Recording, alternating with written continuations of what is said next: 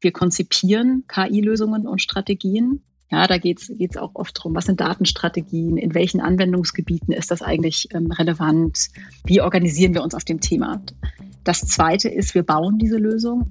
Und der dritte Bereich ist, wir skalieren diese Lösung und betreiben die auch als solche. Also es ist nochmal sozusagen eine andere Herausforderung auf die Unternehmen, dann fortwährend solche Systeme zu betreiben und auch in die Fläche, also in die ganze Organisation sozusagen auszurollen. Nicht nur Prototypen von sowas zu bauen. Hallo und herzlich willkommen zu einer neuen Ausgabe von Handelsblatt Disrupt dem Podcast über neue Ideen, Disruptionen und die Macher der künstlichen Intelligenz. Mein Name ist Larissa Holzki und weil unser Chefredakteur gerade im Urlaub ist, vertrete ich Sebastian Mattes heute. Und ich begrüße Sie ganz herzlich aus unserem Podcast-Studio hier in Düsseldorf. Künstliche Intelligenz ist eins der ganz großen Zukunftsthemen der Wirtschaft, ob für Startups, die Konzernwelt oder auch den Mittelstand. Dabei wurden schon viele große Hoffnungen enttäuscht. Autonome Autos zum Beispiel sollten eigentlich schon längst fahren. Inzwischen haben manche den Glauben an einen autonomen Stadtverkehr ja schon ganz verloren. Und auf der anderen Seite haben viele Arbeitnehmer Angst um ihren Arbeitsplatz, wenn es um das Thema künstliche Intelligenz geht. Wir wollen heute darüber sprechen, wie weit die Technologie bis jetzt wirklich schon gekommen ist, wer sie einsetzen kann und welche Fortschritte wir in den kommenden Jahren erwarten dürfen. Dazu habe ich Nicole Büttner eingeladen. Sie ist Gründerin von Merantix Labs. Ihre Firma ist so eine Art Dienstleister für Unternehmen, die gerne mit KI arbeiten wollen, aber noch nicht so richtig wissen, wie sie das Thema angehen sollen oder solche Projekte auch gar nicht aus eigener Kraft stemmen können. Außerdem ist Nicole Büttner eine von 50 Frauen, die wir im aktuellen Wochenendtitel des Handelsblatts als besonders wichtig für die deutsche Technologieszene identifiziert haben.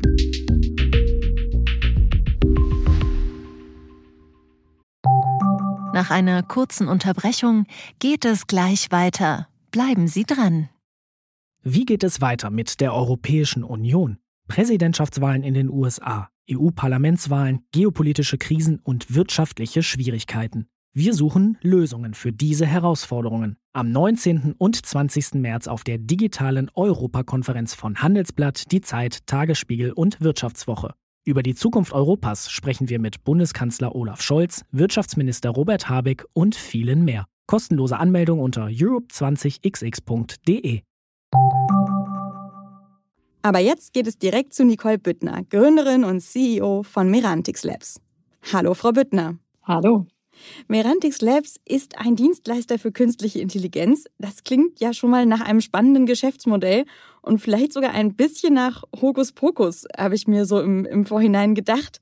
Ähm, einfach künstliche Intelligenz aus der Blackbox. Aber bevor wir dazu kommen, lassen Sie uns mal bei Ihnen anfangen. Ich habe in der Vorbereitung dieses Podcasts herausgefunden, dass Sie Ihre Karriere eigentlich bei einem Hedgefonds als Analyst Portfolio Manager gestartet haben. Allerdings just am 15. September 2008, also an dem Tag, als Lehman Brothers pleite ging. Was war das für ein Tag für Sie? Ja, das ist in der Tat ein interessanter erster Arbeitstag. Ich erinnere mich, ich saß in der Metro äh, auf dem Weg zum, zu meinem Arbeitsplatz und las das natürlich auch in den Medien und habe meinem direkt so meinem, meinen Eltern schon geschrieben und gedacht, okay, ich bin gleich wieder zu Hause. Ich kann jetzt gleich meine Wohnung wieder aufgeben. Wahrscheinlich bin ich meinen Job los. Ähm, als Volkswirtin, ich habe ja Volkswirtschaftslehre und mhm. Ökonometrie studiert, war das natürlich eine super interessante Zeit, weil einfach auf den Finanzmärkten ja die Achterbahnfahrt losging und man eigentlich sowohl fiskal als auch äh, Geldpolitik einmal live im Stressszenario gesehen hat und natürlich äh, dabei muss man ja sagen auch die klaren Limitationen dieser ganzen schönen Finanzmarkttheorien, die wir ja im Studium auch durchgenommen hatten. Mhm. Und sind Sie also dann, ja sehr lehrreich. Sind Sie dann deshalb bei der künstlichen Intelligenz gelandet, damit Sie solche Ereignisse künftig besser vorhersagen können?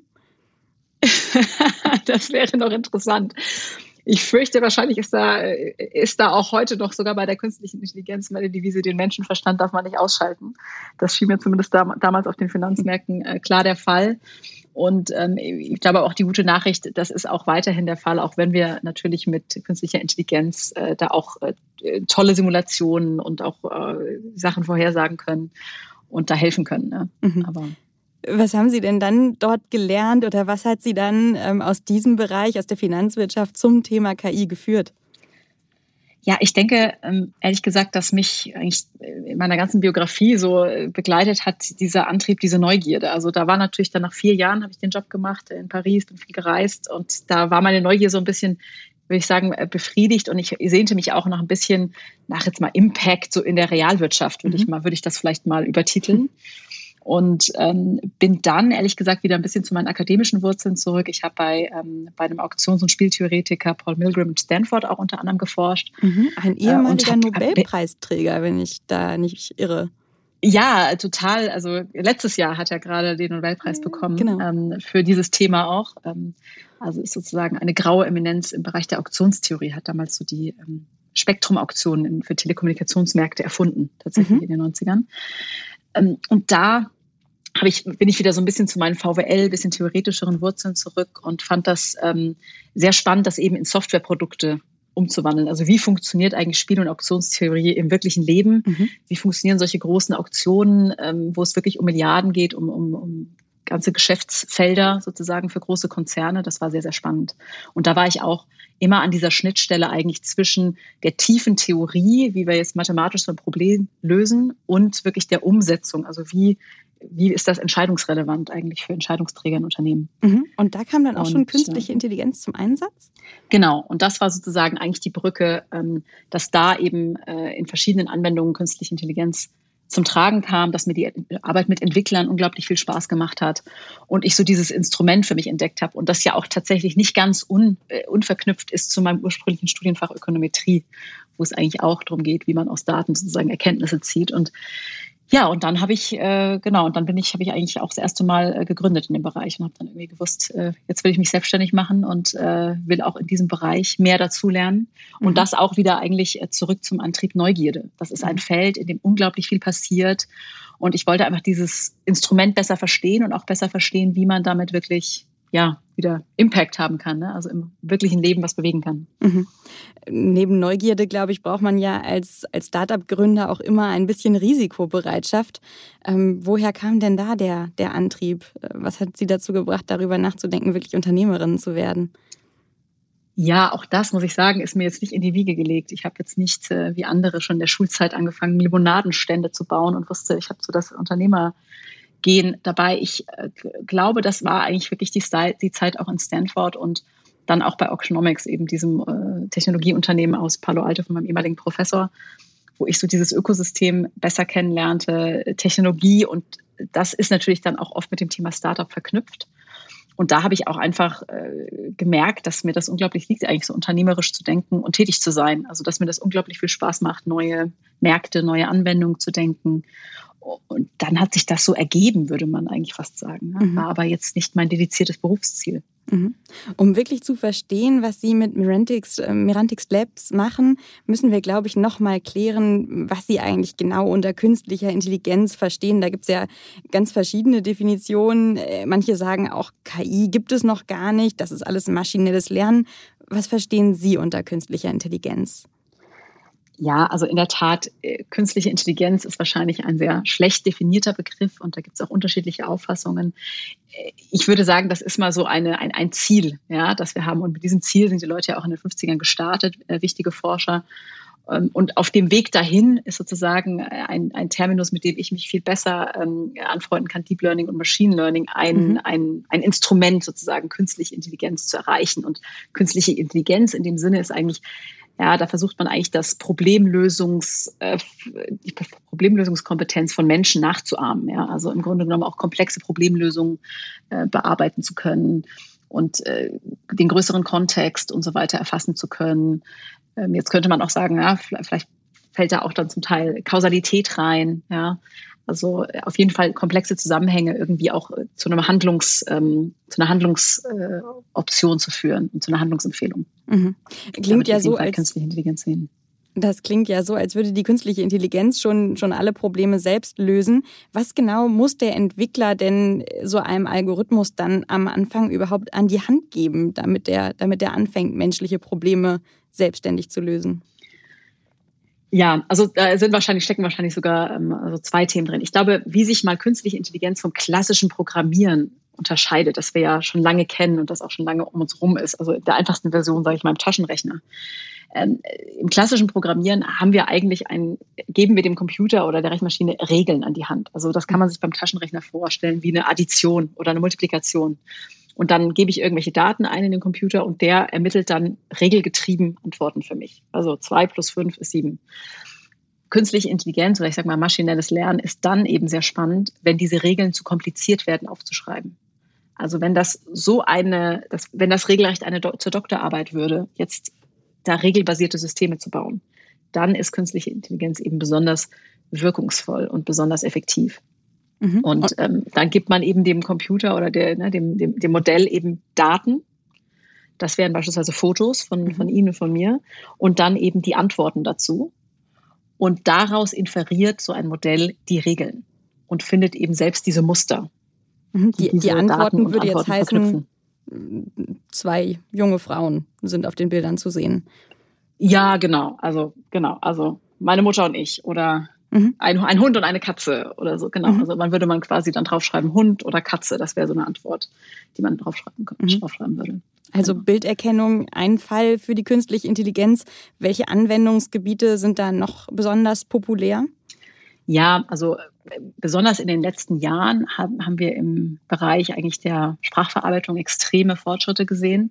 Ähm, das kennen vielleicht auch einige, es ist dieses wahnsinnig mächtige Sprachmodell von OpenAI, GPT-3, auf den Markt gekommen. Eigentlich eine Schnittstelle, also jetzt ganz grob vereinfacht würde man sagen, ein riesiges Sprachmodell mit 175 Milliarden Parametern trainiert. Da wurde im Grunde genommen einmal das Internet in so ein Modell gesteckt und daran, anhand dessen sozusagen ein, ein Sprachmodell trainiert, das es sozusagen schafft, gewisse Textsequenzen ähm, zusammenzufassen, das irgendwie Fragen beantworten kann, äh, etc. Also schon eine ziemliche Bandbreite an Anwendungsfällen abdeckt. Mhm. Jetzt tritt Ihre Firma Mirantix Labs als Dienstleister in dem Feld auf. Was heißt denn das genau? Ähm, kann ich dann sozusagen Bilderkennung bei Ihnen buchen? Was sind da für Möglichkeiten denkbar und welche Unternehmen können sich da bei Ihnen melden? Ja, also wir sind eigentlich sehr getrieben eben davon, ich sage jetzt mal, diese wissenschaftlichen Fortschritte wirklich auch wieder in einen konkreten realen Wert zu verwandeln. Und dabei helfen wir Unternehmen. Das soll das eigentlich heißen. Und das äh, besteht eigentlich konkret, würde ich sagen, aus drei Feldern. Das eine ist, wir konzipieren KI-Lösungen und Strategien.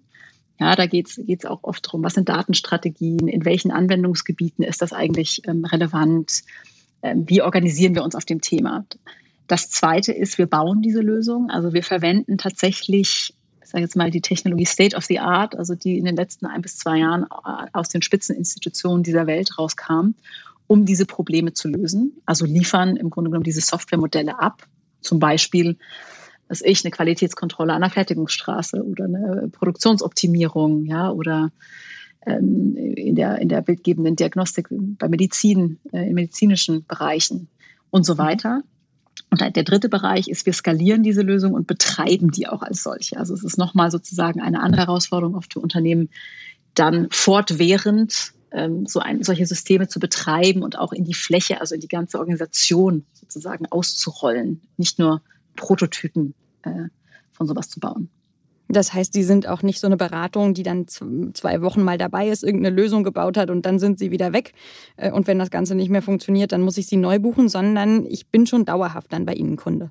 Genau, da gibt es zumindest die Möglichkeit. Und und oder wir bieten eben die Möglichkeit, auch gewisse unserer Technologiekomponenten selbst zu benutzen, die einem bei sowas helfen. Ne? Also es ist ja wahrscheinlich heutzutage schon recht äh, recht essentiell, dass Unternehmen auch solche Kompetenzen bei sich aufbauen und dann eben auch gute Lösungsinstrumente an die Hand bekommen, die sie auch mit der Zeit mhm. selber nutzen können natürlich. Mhm. Lassen Sie uns das mal an einem ganz konkreten Beispiel durchspielen. Was muss ich denn als Unternehmer wissen, wenn ich mit Ihrer Hilfe KI einsetzen will? Äh, was muss ich schon alles parat haben an Daten vielleicht? Vielleicht können Sie uns mal einen Fall beschreiben von einem Unternehmen, das auf Sie zugegangen ist und für das Sie dann eine, eine Leistung erbracht haben. Mhm, ja, also vielleicht bringe ich sogar so ein, zwei Anekdoten mit. Also ein, ein Beispiel beispielsweise, das ist auch, auch öffentlich, das ist Alberts, das ist ein, ähm, ein Flächen, ähm, die machen Oberflächen, äh, ein Hersteller in der Oberflächentechnik.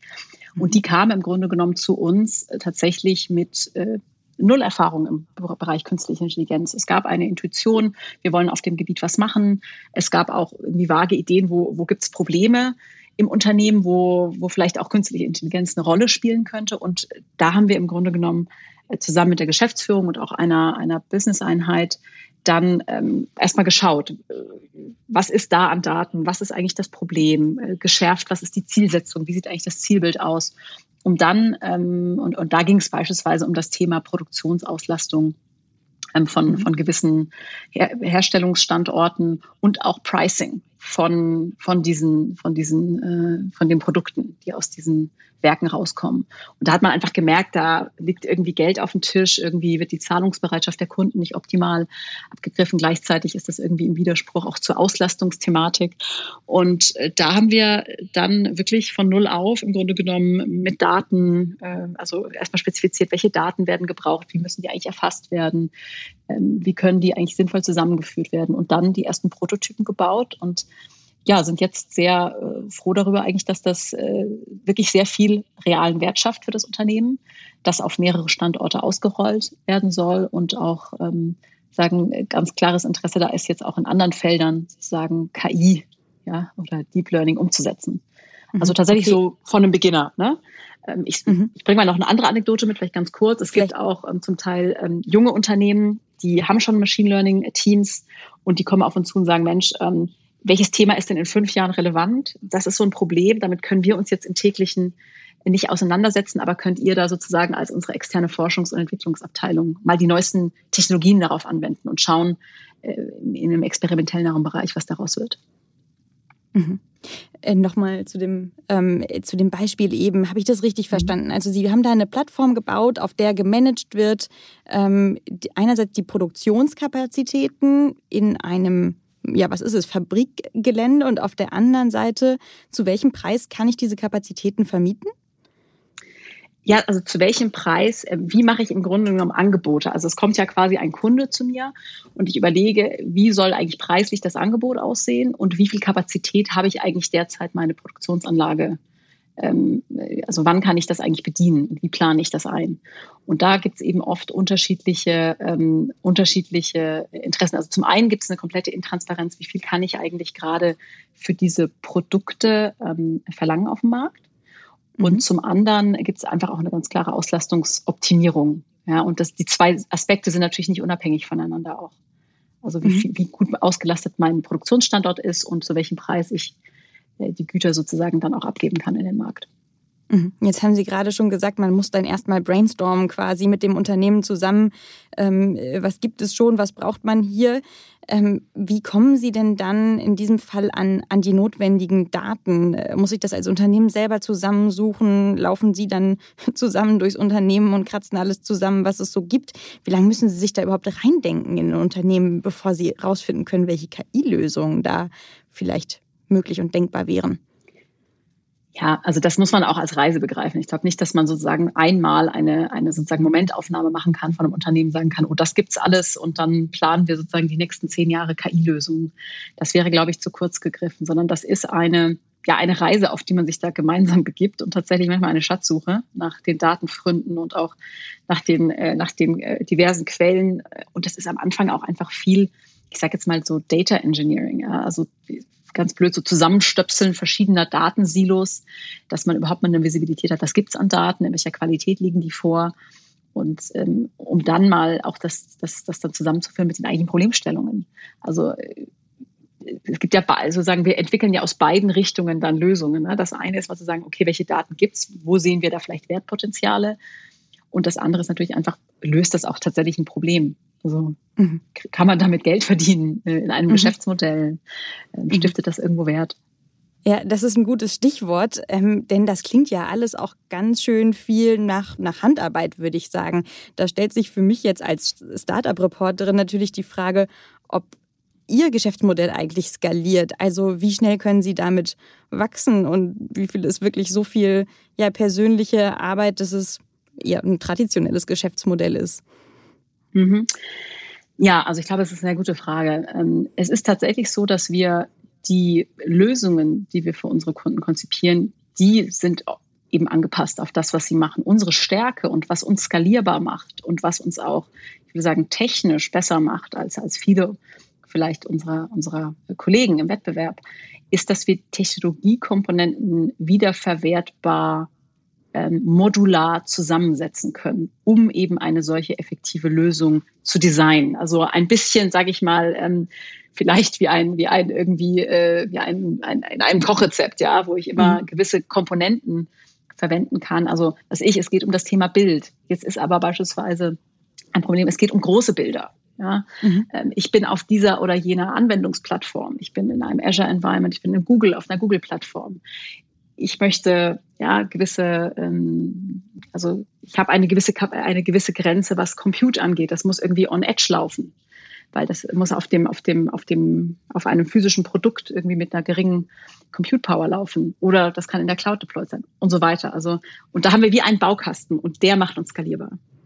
Mhm. Okay, dann vielleicht können Sie ja noch mal so eine Handvoll Beispiele nennen, die am Ende aus Ihrem Baukasten rausgekommen sind. Jetzt habe ich den Eindruck, es sind viele so große, schwierige Projekte, aber vielleicht können Sie uns noch mal handfeste Lösungen nennen, ähm, genau, die Sie da schon äh, in verschiedenen Projekten entwickelt haben. Ja, sehr gerne natürlich. Also beispielsweise ein Projekt, in dem wir ähm, äh, tätig sind, also oder eine ganze Handvoll Projekte sind sagen medizinische Diagnostik, also mhm. verschiedenste Krebsarten würde ich sagen befunden. Da haben wir ähm, äh, haben wir ein Projekt beispielsweise gemacht in der ähm, Dermahistopathologie, also geht es um Hautkrebserkrankungen. Ähm, Wenn es noch um bildgebende Befragungen geht, also mit der mit der Uniklinik Zürich beispielsweise haben wir im Dentalbereich äh, gearbeitet ähm, und so weiter. Also da gibt's, äh, das ist mal so ein Sack, sage ich jetzt mal. Mhm. Dann gibt es ähm, ein Thema auch im Bereich Sprache, an dem wir ähm, ganz klar arbeiten. Da haben wir mit einer der größten ähm, so Magic Circle Law Firms auch gearbeitet an ähm, ja fallrelevanten äh, großen Datenmengen. Also haben wir im Grunde Modelle gebaut, die aus großen also wirklich hunderttausenden Seiten Dokumenten gewisse Informationen herausziehen ja, und darüber Rückschlüsse ähm, ermöglichen und natürlich Anwälten und auch Sachbearbeitern da wirklich sehr, sehr viel Zeit gespart haben.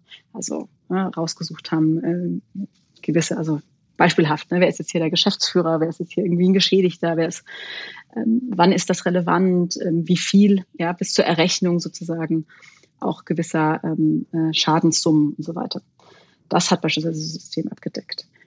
Ähm, wir, wir arbeiten auch an dem Bereich ähm, Computer-Aided Manufacturing. Also eine, ein Thema, was ganz viele Maschinenbauer beschäftigt, ist das Thema, wie komme ich von einer CAD-Skizze, wenn ich eine Teilbeschreibung bekomme, mhm. zu eigentlich einer Produktionsbeschreibung. Also ganz konkret, wie stelle ich quasi die Maschinen ein, um ein gewisses, eine gewisse Komponente herzustellen. Also in welcher Reihenfolge fräst irgendwie ein Laser in einen Stahlblock rein, in einen Metallblock rein zum Beispiel. Ähm, das machen äh, heute viele Ingenieure in Handarbeit, die es auch zum Teil gar nicht mehr gibt. Und dafür trainieren wir beispielsweise auch Modelle. Mhm, jetzt müssen Sie uns noch einmal kurz helfen, was CAD-Modelle sind.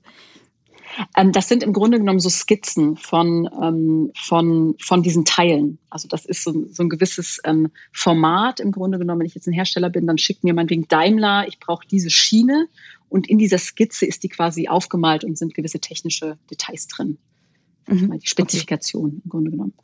Eine 3D-Skizze. Ich fasse mal zusammen, die Projekte, die Sie jetzt genannt haben, die hören sich alle eher mehr so wie Data Analytics an, oder? Das ist noch nicht das, was Menschen sich allgemein unter künstlicher Intelligenz vorstellen würden.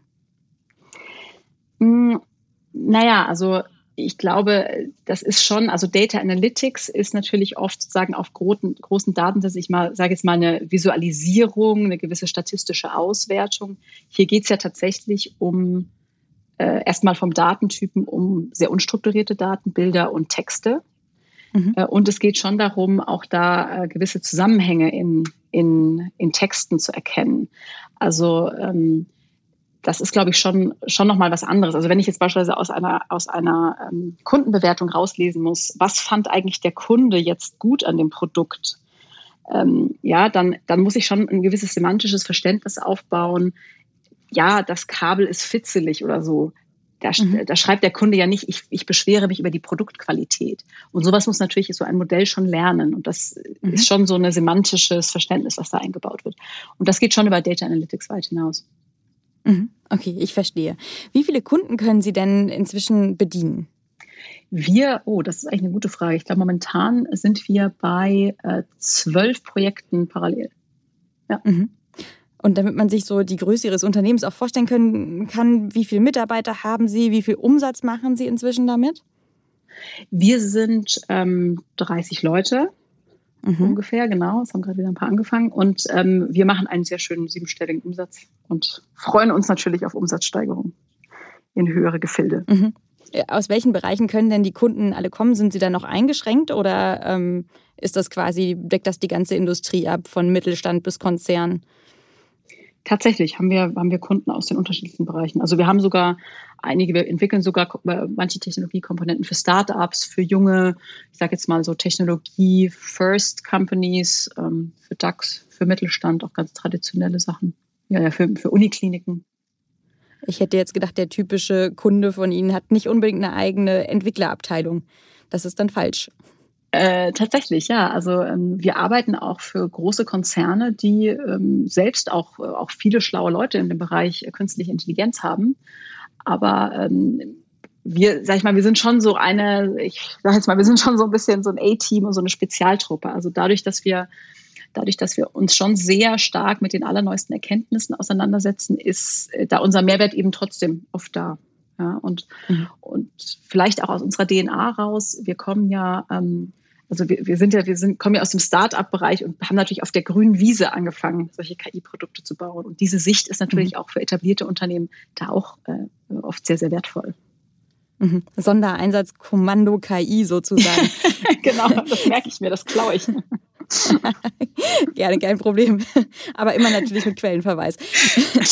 Sie haben, Sie haben ja die Merantix Labs innerhalb der Merantix AG gegründet. Das ist nach meinem Verständnis so eine Art Inkubator. Ist das richtig? Was genau macht denn die Merantix AG?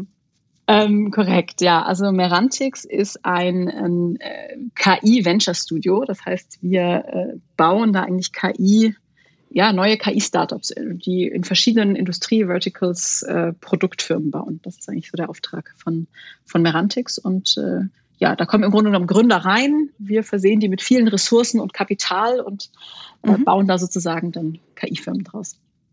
Mhm. Und die können sich gegenseitig so ein bisschen äh, wahrscheinlich auch stimulieren, anstiften, beieinander abgucken, die Gründer, die gleichzeitig anfangen bei Ihnen.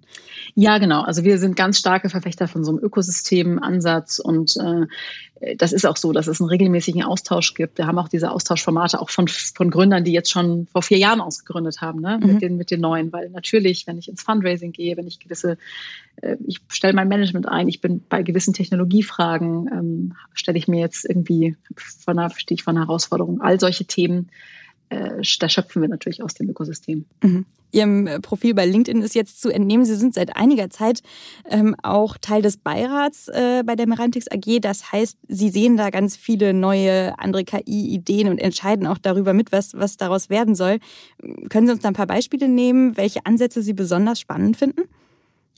Ähm, ja, klar. Also ja, ich, ich freue mich auch total, dass ich da sozusagen jetzt ähm, auch äh, da im Vorstand dabei bin. Ich bin ähm, und, und, und in der Tat, also wir haben beispielsweise jetzt einfach, um mal ein paar Beispiele zu nennen, von Firmen, die wir jetzt gerade ausgegründet haben oder ausgründen mhm. werden. Also ein Thema ist ähm, beispielsweise äh, Cambrion, das ist eine Firma in, in der synthetischen Biologie und da geht es eigentlich um das Thema, wie können wir KI dazu nutzen, neue und äh, auch oft nachhaltigere äh, Materialien eigentlich herzustellen. Ja, das ist mhm. ein Thema beispielsweise, was die jetzt lösen, ist, ist Kollagen ja, ohne, ohne tierische Komponenten das heißt, herzustellen für die, für die Kosmetikindustrie. Mhm. Das kann aber bis zu Biofuels gehen. Ne? Also sozusagen eine Plattform aufzubauen, die systematisch ähm, äh, da im Grunde genommen neue, neue Materialien findet. Mhm. Äh, na, das ist eher so ein, so ein Bio, Biotech-Thema. Ich persönlich finde diesen ganzen Bereich ähm, ebenso Biotech total spannend und ich glaube, dass wir da auch noch äh, viele, viele Firmen gründen werden. Und eins ist beispielsweise auch, ähm, sagen im Bereich äh, ja äh, so äh, Precision Supplements oder ja so äh, da geht es im Grunde genommen rauszufinden, welche reichen Schätze an Wirkstoffen stecken eigentlich in der Pflanzenwelt und wie können wir deren Wirkung im Menschen sozusagen erkennen und dann auch äh, skalierbar in der Industrie, Lebensmittelindustrie, pharmazeutischen Industrie und so weiter nutzen. Also auch mhm. ähm, total spannend. So ganz fancy Nahrungsergänzungsmittel, sage ich mal verkürzt. Mhm. Ich denke, Sie und ich, wir treffen viele Menschen, die ja mit einer großen Begeisterung auf, auf solche Themen zugehen und ähm, sich darüber freuen, was da alles kommt und entwickelt werden kann. Auf der anderen Seite, wenn man so in die breitere Gesellschaft reinhört, dann gibt's ja auch immer eine ganz große Angst, die mit KI verbunden ist, ähm, dass Arbeitsplätze zerstört werden, allen, allen äh, Sorgen voran. Äh, liegen Gewerkschafter und auch Politiker damit jetzt richtig oder verstehen die aus ihrer Sicht das Thema oder die Technologie, Technologieentwicklung nicht? Ja, also ich bin da vielleicht auch, vielleicht bin ich auch keine objektive, habe ich da auch keine objektive Meinung. Ich glaube, dass da schon ähm, dass da schon ein, ein sehr starkes Zerrbild äh, vorherrscht. Also wir haben eine Unmenge an dystopischen Filmen, an dystopischen Zukunftsszenarien, wo uns sozusagen Technologie nur ausnutzt, nur ausmergelt.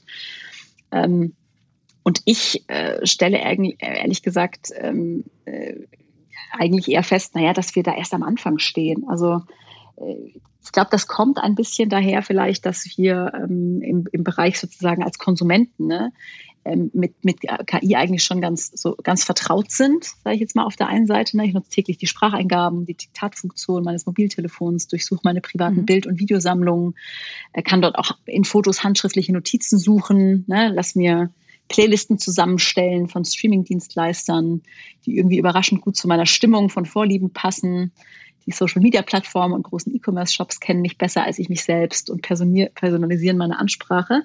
Also in dem Bereich, ne, so dieses ganze der gläserne Mensch, äh, da gibt's ähm, gibt's irgendwie viele Berührungspunkte und da gibt's auch ganz klar Risiken, so würde ich sagen. Mhm. Aber aber eigentlich denke ich mir, Mensch, äh, wie sieht es eigentlich bei Enterprise AI aus? Ne? Also was machen wir eigentlich im B2B-Segment? Und ich habe immer so ein bisschen Sorge, wenn wir uns zu sehr sozusagen ähm, jetzt in, von, von sozusagen auch den Nachteilen, die es auch gibt an solchen Technologien, die man eindämmen muss, einfangen lassen und sozusagen dann nicht auf auch wirklich großen Anwendungsgebieten Fortschritte machen. Also das würde mich sehr ärgern, wenn uns das daran dann hindern soll. Mhm. Das heißt, Sie würden aber auch riskieren, dass Arbeitsplätze wegfallen durch diese Technologieentwicklung. Ja, also jetzt, ne, jetzt kann man sozusagen das, das hin und her debattieren. Also ich glaube, man muss, man muss konstatieren, es gibt natürlich äh, ja, bei großen technologischen Disruptionen ist, ist wahrscheinlich immer das Potenzial, ne? also das berühmte Beispiel des Weberstuhls und der Weberaufstände und so weiter. Ne? Also da gibt es mhm. einfach ein Potenzial für Disruption und, und, auch Disruption von Arbeitsplätzen. Und klar, je schneller und schnelllebiger die Innovationszyklen werden, ähm, desto schwerer wird es wahrscheinlich auch so, sich als Individuum darauf einzustellen. Auf der anderen Seite ist es ja auch so, ich nannte vorhin das Beispiel im Maschinenbau, da sind zum Teil die Fachkräfte gar nicht mehr da. Also da habe ich quasi eine ganz andere Diskussion, ehrlich gesagt, mit Firmen. Ähm, weil da geht es gar nicht um, da geht es um Gebiete, die sagen, ich, ich finde da gar niemand mehr. Ich weiß gar nicht, wer da jetzt noch die Maschine einstellen soll in fünf Jahren, wenn irgendwie Hans-Peter in, in, mhm. Rente geht. Mhm. Man ersetzt keine Mitarbeiter, die da sind, sondern solche, die eben leider nicht mehr da sind. Ähm, ja. Es, es gibt auch eine amerikanische Studie, die ich gelesen habe, die sagt, 85 ähm, Prozent der Jobs, die es in, in zehn Jahren gibt, ähm, die sind heute noch gar nicht erfunden. Äh, glauben Sie, auch da ist was dran? Also, dass wir vielleicht einen kurzfristigen Jobeffekt haben, also einen negativen, aber dass es relativ schnell gehen wird, äh, dass wir da ganz neue Berufsbilder sehen? Das glaube ich schon. Also ich muss da auch gar nicht zu weit in die Zukunft schauen. Das sehe ich schon an meiner eigenen Biografie, ehrlich gesagt. Also als ich im Volkswirtschaftsstudium war, ähm, äh, habe ich auch nicht geahnt, dass ich mal bei einer KI-Firma arbeiten würde. Und ob es jetzt diese genaue Jobbeschreibung von dem, was ich heute mache, vor 20 Jahren schon gab, als ich Studium sozusagen anfing, boah, also weiß ich nicht, ehrlich gesagt. Äh, beim, bei, der, bei, dem, bei, der, bei der Jobbörse hat mir das auf jeden Fall keiner erklärt, dass das eine Option ist. Ähm, das heißt, ich glaube ganz klar, ja, dass wir uns mehr umstellen müssen. Ich habe das beispielsweise in meiner Biografie auch oft gemacht, im Grunde genommen. Ähm, und ich finde das auch gar nicht nur, also gar nicht nur negativ. Und wie gesagt, ich glaube, es ist auch nicht nur in der Zukunft, sondern auch schon quasi schon gelebtes heute. Mhm. Wir haben ja im letzten Jahr oder über die letzten Monate vor allem ähm, in Deutschland, auch in der EU, viel über KI-Richtlinien äh, diskutiert, über die ethischen Aspekte ähm, von der künstlichen Intelligenz. Aus der Startup-Szene kamen da auch schon wieder Vorwürfe im Sinne von, wir schwingen uns wieder mal zum Weltmeister ähm, des Regulierungswahnsinns sozusagen auf. wie wurde denn das bei, bei Merantix diskutiert? Wie sehen Sie das ganze Thema? Hm. Stehen wir uns selbst im Weg? Ja, auch. Also ich glaube, verkürzt ja auch, aber, aber auch, äh, auch äh, nicht nur. Äh, ich glaube ganz klar, wir haben 20 nationale KI-Strategien in Europa. Ja, nein, das wird nicht funktionieren. Das muss viel besser koordiniert sein. Ja, wenn wir uns andere Geografien anschauen, China, USA, die sind da viel homogener unterwegs. Ähm, glaube ich, es braucht irgendwie mehr konzertierte Industriepolitik, ja, um da solche desolisierten Datenpools und so weiter auch mal ähm, zu konzertieren und da wirklich groß Mundschutz zu denken. Ja, glaube ich auch. Ähm, ähm, aber es, es gibt im Grunde genommen auch ein paar Sachen, die, die gut funktionieren in Europa. Also wir haben, Deutschland zum Beispiel hat pro Einwohner äh, gerechnet eine der welthöchsten Zahlen von KI-Forschern und Professuren. China und USA zusammengerechnet liegen noch dahinter. Also ähm, dazu kommt irgendwie die traditionsreiche starke Industrie. Also da gibt es auch, ich will sagen, da gibt es viel Potenzial und ich würde sagen jetzt auch der Schutz personenbezogenen Daten eigentlich auch ein wichtiges Differenzierungsmerkmal, gerade wenn wir in den ganzen Bereich denken, medizinische Daten, persönliche Daten, also Genomics, ja, ähm, äh, personalized äh, Medizin.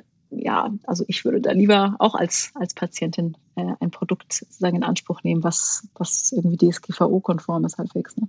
Das heißt, wenn es klare, einfach verständliche Regulierung ist, dann sind Sie eher ein Befürworter. Ähm, äh, ich glaube, genau, also um vielleicht das genau, also ich, ich, ich würde sagen, wir, wir regulieren sicherlich zu viel. Also unser, unser Impuls ist ja immer erstmal durchregulieren und dann mal gucken, was noch übrig ist und noch sich traut, da irgendwas zu bauen in, diesem, in dieser Umgebung. Ich würde eher einen spielerischen Ansatz nennen, eher so Sandboxes, eher sagen, lasst ruhig mal die Leute ein bisschen machen und dann kann man auch mit ihnen zusammen lernen, wie man so einen Bereich effektiv reguliert. So würde ich das vielleicht eher sagen. Mhm. Nach einer kurzen Unterbrechung geht es gleich weiter. Bleiben Sie dran. Die Welt steht vor gewaltigen Herausforderungen. Zum einen die Energiewende voranzutreiben und gleichzeitig den Klimawandel einzudämmen.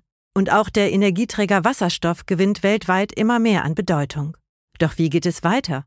Erfahren Sie mehr auf dem Handelsblatt Wasserstoffgipfel 2024 am 12. und 13. Juni in Essen. Infos unter handelsblatt-wasserstoffgipfel.de. Mit dem Vorteilscode Wasserstoff 2024 erhalten Sie einen Rabatt von 15% auf die Tickets. Was wäre denn jetzt eigentlich so das nächste Level der KI-Entwicklung? Was kommt in den nächsten fünf Jahren auf uns zu? Ähm, ja, also ich glaube eben jetzt genau, also dieses, dieses Thema ähm, wie, wie eigentlich bei Enterprise AI, wie sieht da eigentlich die Zukunft aus? Im Consumer-Bereich kennen wir da ja schon viele Anwendungen. Ich glaube, dass da viele Firmen noch, äh, noch ein bisschen, äh, wie kommen wir sozusagen mit datenintensiven Methoden nicht so voran, ähm, die, uns, die uns die großen Fortschritte der I beschert haben. Äh, und warum? Das liegt sicherlich daran, dass einzelne Industrieunternehmen in der Regel zu wenig Daten haben.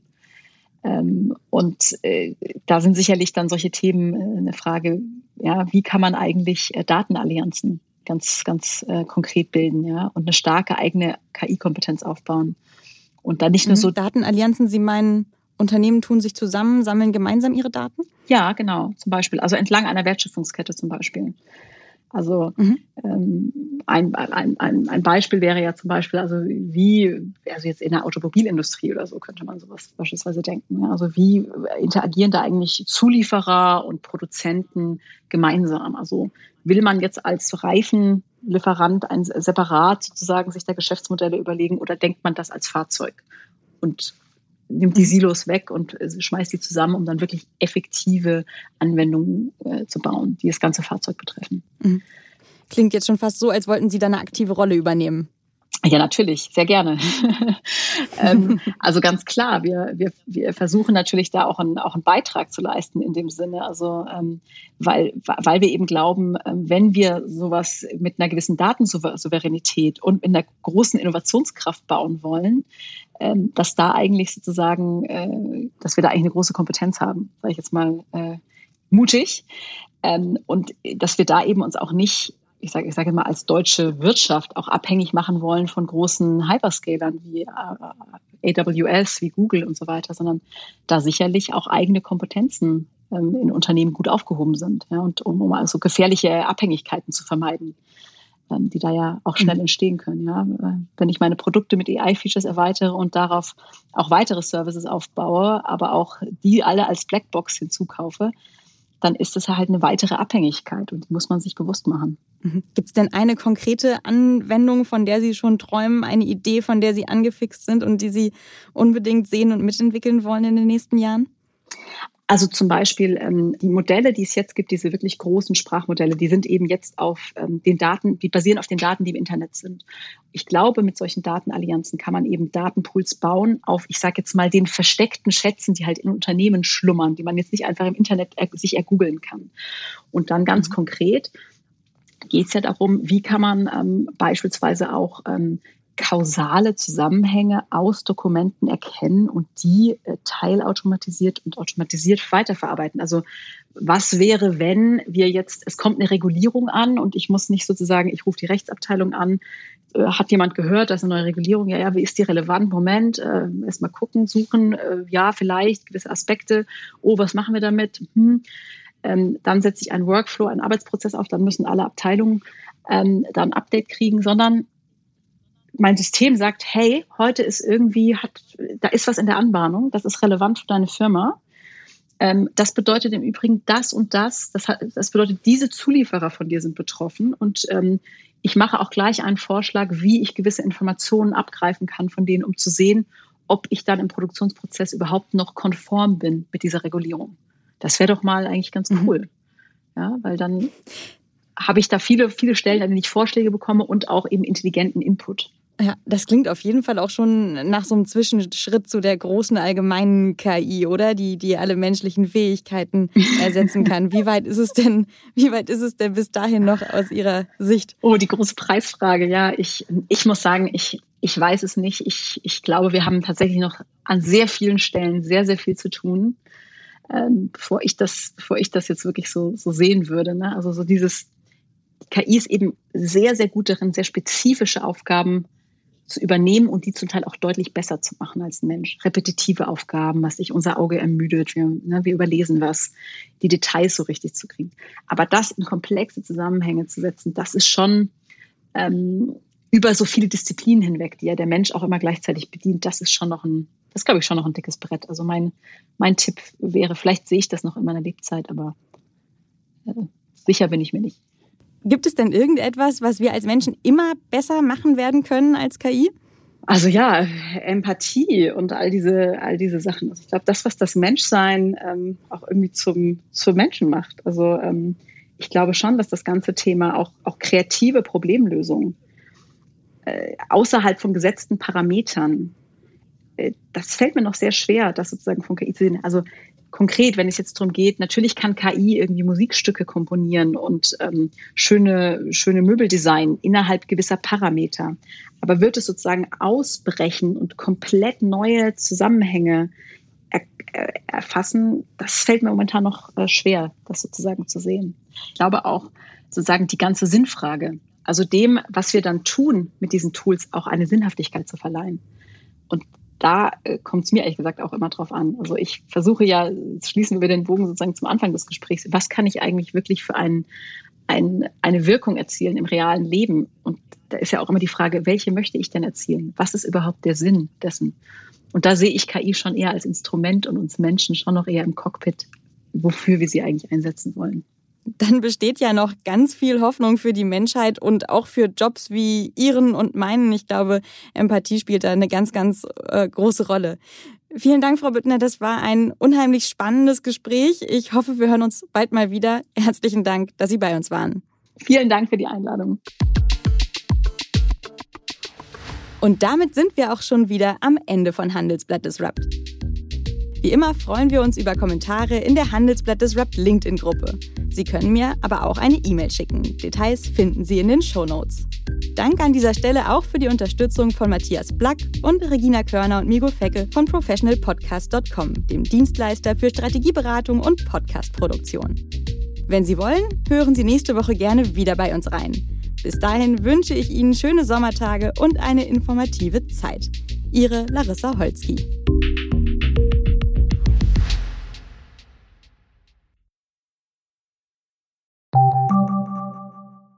Fintech, Banken und Festival gehen nicht zusammen? Geht doch, und zwar in Berlin. Am 24. und 25. April 2024 öffnet die Messe Berlin ihre Türen für die FIBE, das neue Fintech-Festival Europas. Die FIBE richtet sich an das gesamte Fintech-Ökosystem, vom Startup über Investoren und klassische Banken bis hin zur Politik. Das Event möchte das gesamte Ökosystem zusammenbringen und eine Plattform zum Austausch bieten. Seien Sie dabei und sichern Sie sich jetzt mit dem Code FIBE-Podcast 35% Rabatt auf Ihr Ticket. Weitere Informationen finden Sie unter fibe-berlin.com.